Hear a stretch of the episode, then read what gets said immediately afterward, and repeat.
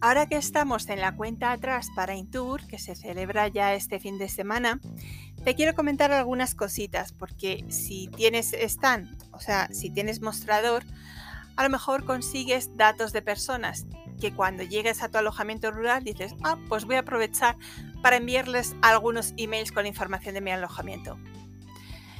Pero espera, porque antes de, realizar esos envíos, tienes que conocer y aplicar la normativa vigente que hay en España sobre protección de datos y servicios de la Sociedad de Información y Comercio Electrónico. Lo más importante, grábatelo, vamos, a fuego. Antes de realizar envíos a tu lista de contactos, es que te asegures de que cuentas con el consentimiento de cada uno de ellos.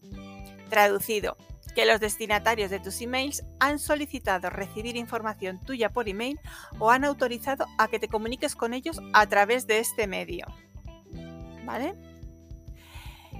¿Qué más? Una pregunta que te puedes hacer. Quiero empezar a enviar eh, a mis clientes emails, pero nunca lo he hecho. ¿Puedo hacerlo? Sí, pero incluye un enlace de baja para que puedan ejercer su derecho a dejar de recibir tus comunicaciones.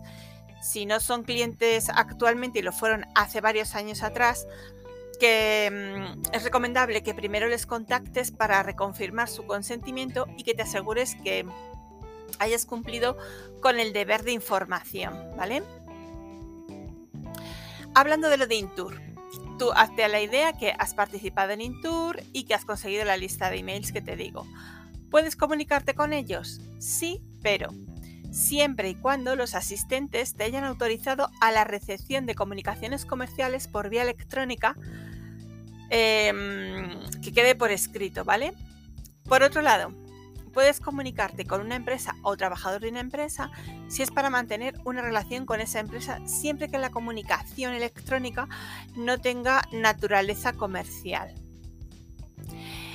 Estás en Intour y en el stand tuyo de la feria has recogido los datos de las personas que se acercaran a verte y te, dieron el consentimiento para enviarles información de tu alojamiento. ¿Puedes escribirles? Sí porque te han autorizado a ello. No obstante, te recomiendo que les envíes tu campaña de email lo antes posible. O sea, en cuanto vuelvas de, Intour, si tienes el consentimiento de ellos, aprovecha eh, para que no se les olvide que te han dado el consentimiento. Eh, también tienes que hacer, indicar en el email que a partir de ese momento recibirán información periódica y les proporcionarás un enlace para que puedan darse de baja si así lo desean. Además, en el consentimiento debe recogerse por un medio que permita demostrar su obtención, por lo que no se aconseja recoger consentimientos verbales. Lo que te he dicho, que no vale palabras, sí, sí me lo puedes enviar. No, no, por escrito. ¿Qué más te puede pasar? A ver, así que estoy pensando en cuanto a enviar si sí o si no. Ah, mira, otra cosa que me habéis comentado. Tienes muchas tarjetas de visitas de clientes potenciales y no sabes si les puedes enviar información comercial o no. Pues no. El Reglamento General de Protección de Datos requiere de consentimiento explícito. La entrega de la tarjeta, que te den la tarjeta, no es válido para demostrar el consentimiento. ¿Qué tienes que hacer? Pues puedes contactarles para pedirles autorización a través de sus datos de contacto profesionales, los datos que te vienen a la tarjeta. Entonces escribes un teléfono, uy, les escribes un teléfono, les escribes un email o les llamas por teléfono y les pides la autorización. Eh, ¿Qué más? ¿Qué más? Ah, eh, tienes una base de datos antigua a la que no has enviado nunca o hace mucho tiempo que, que no lo envías y ahora que viene la temporada baja pues has dicho voy a aprovechar para hacer un mailing. ¿Puedes enviar? Sí, pero si tu lista de emails es antigua, probablemente los suscriptores han olvidado que algún día dieron su, su aceptación para recibir esos emails. Entonces, esto puede provocar un alto número de bajas y quejas por spam. Además, seguramente muchos de los emails de esa lista ya no existirán, o sea, porque si es de hace mucho tiempo, pues hay compañías que han, dejado de existir, como Terra, o, sea, hay cosas que ya no. Entonces, vas a obtener una tasa alta de, de, emails pues fallados, ¿vale? Entonces, mm, lo que te aconsejo es que antes de enviar esos emails, que hagas una limpia de la lista, ¿vale? Que te envíes un correo electrónico de reconfirmación a esos suscriptores para estar seguro de que aún quieren recibir tus comunicaciones.